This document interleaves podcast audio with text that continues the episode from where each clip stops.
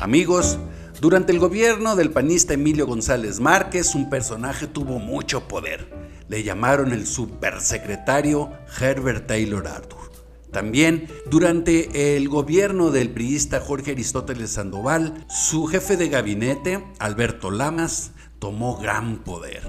Ahora, con el gobernador eh, Enrique Alfaro, eh, su jefe de gabinete, Hugo Luna, es el que mueve los hilos de la administración, pero hay una supersecretaría real que fue hecha y que aglutina a varias instituciones y que prácticamente fue hecha para que la encabezara Alberto Esquer. Hoy hemos invitado a platicar a este supersecretario, pues para que nos explique eh, cómo funciona esta gran secretaría. Secretario, gracias por permitirnos esta conversación. Al contrario, gracias a ti, Bruno. Un gusto saludarte, un gusto estar aquí en el respetable. Es que eh, explícanos eh, en qué consiste esta supersecretaría, porque sabemos que aglutina a una serie de instituciones eh, que la hacen de alguna manera pues muy poderosa, con mucha incidencia en el gobierno estatal. Yo creo, Bruno, que más que una secretaría con mucho poder, es una secretaría con mucho, mucho trabajo. Efectivamente, cuando empezó el gobierno del gobernador Alfaro, el gobernador decidió fusionar todas las tareas que tenían que ver con asistencia y desarrollo social en una sola secretaría y esto con el fin de quitar el mayor número de burocracia, de estructura y generar más programas y más beneficio hacia los grupos prioritarios de Jalisco. Entonces creo que es una secretaría con mucha claridad, con mucho trabajo, donde están los programas de asistencia y desarrollo social en Jalisco. ¿Nos podrías explicar brevemente cuáles son las eh, instancias que componen la Secretaría, la Supersecretaría? Esta Secretaría eh, aglutinó todas las dependencias que tienen que ver con asistencia y desarrollo social, lo que son la Secretaría del Sistema de Asistencia Social, el Sistema DIF Jalisco, lo que era el IJAS, que es la relación con las organizaciones de la sociedad civil,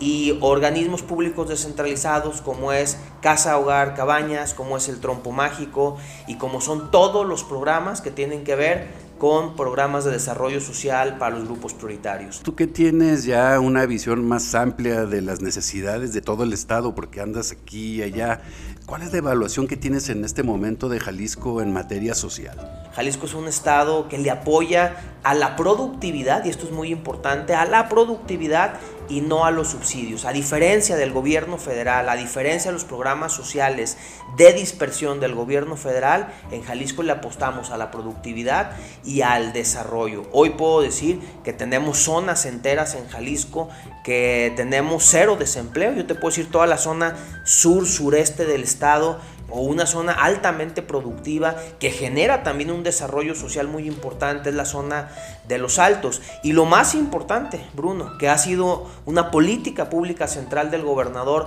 una zona donde tenía Jalisco la mayor pobreza, una zona abandonada por años, que es la zona norte, la zona huirrárica, la zona de los pueblos originarios, hoy se está convirtiendo en una zona productiva. ¿Qué necesidades has advertido eh, en todo el estado, en el interior del estado por donde realizas tus giras? Fíjate, Bruno, que esta pregunta es muy clave porque aparte estamos en un sexenio muy diferente a todos los demás por los dos años que tuvimos de pandemia. Ahora también le estamos apostando a programas que tienen que ver con la pospandemia. Un ejemplo muy claro son las academias deportivas de cultura de la paz que tienen que ver con dos cosas fundamentales. Una, la reconstrucción del tejido social. Hay que sacar a los niños, niñas y adolescentes de los celulares, de las tabletas. Nosotros queremos generar desarrollo social a través del empleo, a través del acceso a la salud, a través del acceso a la educación. Por eso tenemos el programa más grande de todo México de uniformes, mochilas útiles y zapatos, donde invertimos más de mil millones de pesos. Y por ahí tienes un par de programas también muy interesantes como las ludotecas móviles. Eh, ¿Qué otros programas puedes resaltar que están implementando en este momento? La realidad, Bruno, es que tenemos más de 35 programas en todo lo que es el sistema. Pero te quisiera compartir uno, uno de los programas que me llenan de mucha satisfacción y mucha alegría, porque además tienen que ver con el compromiso con el esfuerzo que el gobernador ha hecho para que ningún niño, ninguna niña de Jalisco se quede sin atención transversal, integral, los que están sufriendo cáncer infantil. Y no es cosa menor, Bruno, ante un sistema de salud colapsado en México, que ante la desaparición del seguro popular y la puesta en marcha del INSABI, que ha sido un gran fracaso, los estados se quedaron sin medicamento.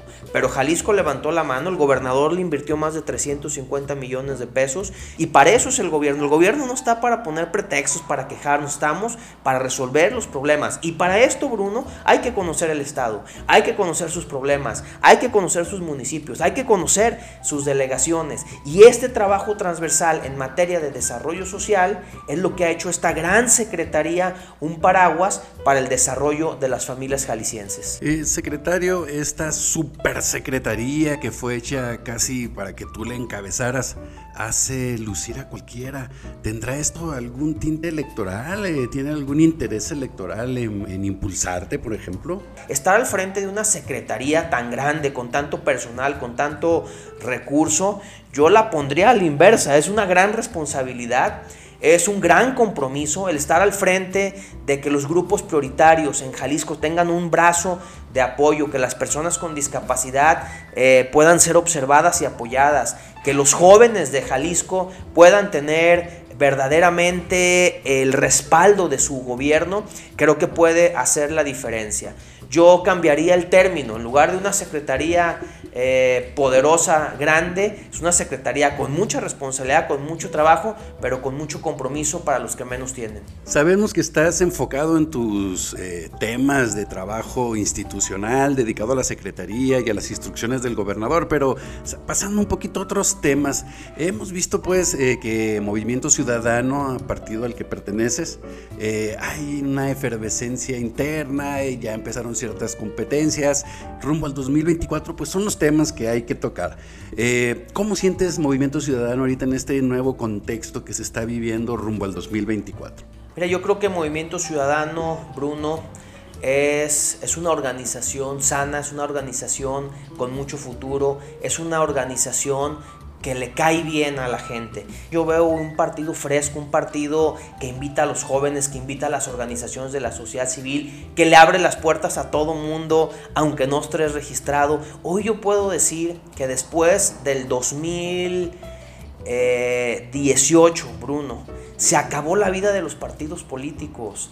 Pero sin embargo, seguimos teniendo un país, seguimos teniendo una estructura de partidos políticos y dentro de eso, Movimiento Ciudadano es una marca limpia, una marca que invita, una marca que genera esperanza para que le pueda ir mejor a las familias y a las estructuras de nuestro, de nuestro país y de nuestro estado. La misma clase política comenta que eres un político que está chiqueado por el gobernador, que, este, que te impulsa.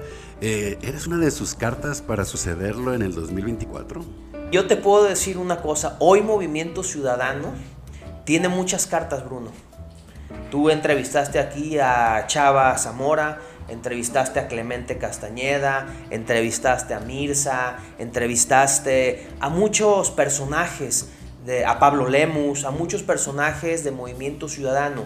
Y yo creo que hoy esa gran baraja con diferentes perfiles, con diferentes posturas, hace que Movimiento Ciudadano tenga una gran posibilidad, una gran perspectiva para el año 2024. Y efectivamente yo soy un hombre, Bruno, que, que lo que me gusta es trabajar Hoy lo digo con alegría y lo digo con orgullo. Creo que soy de los funcionarios que se quita la corbata, que se quita el saco, que nos ponemos las botas, los tenis y nos vamos a recorrer el estado, porque ahí es donde identificamos las necesidades. Entonces, más que poder ser el chiqueado del gobernador, creo que me he puesto eh, la camiseta de alfarista, la camiseta de dar resultados a Jalisco.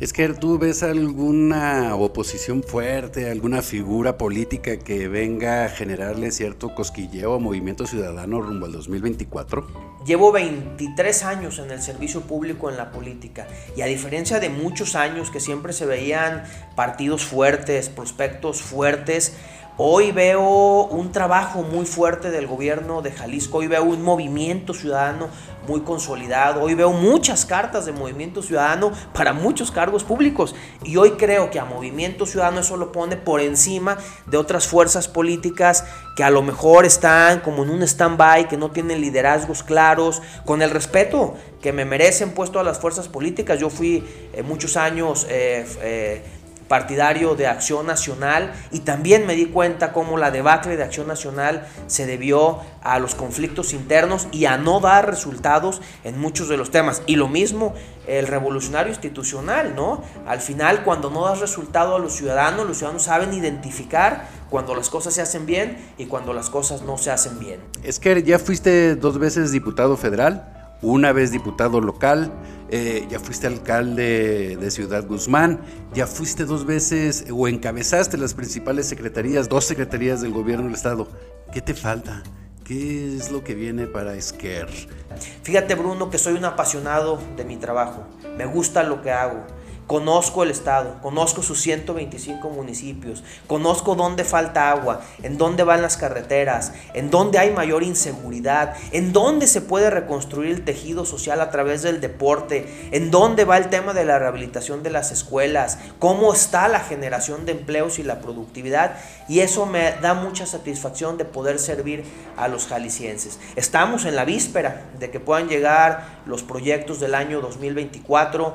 Eh, estoy muy contento con el proyecto de Movimiento Ciudadano, me identifico con sus causas, me identifico con su equipo. Hoy creo que tenemos un gran proyecto donde todos somos grandes amigos. Pues que a quién no le gustaría, Bruno, encabezar eh, la continuidad de las grandes obras es decir, Bruno, conozco las necesidades, conozco el Estado, conozco de la política y estamos preparados para el reto que Movimiento Ciudadano nos ponga para el 2024. Lo que sí te digo es que voy a estar en una boleta en el 2024.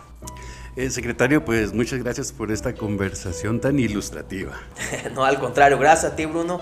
Felicidades al respetable. Creo que necesitamos medios que puedan dar a conocer las tareas que se están haciendo y que den a conocer también las, los perfiles de quienes pueden encabezar proyectos y quienes pueden servir a los ciudadanos, porque entre más conozcas a una persona, creo que tienes mayor convicción de servir.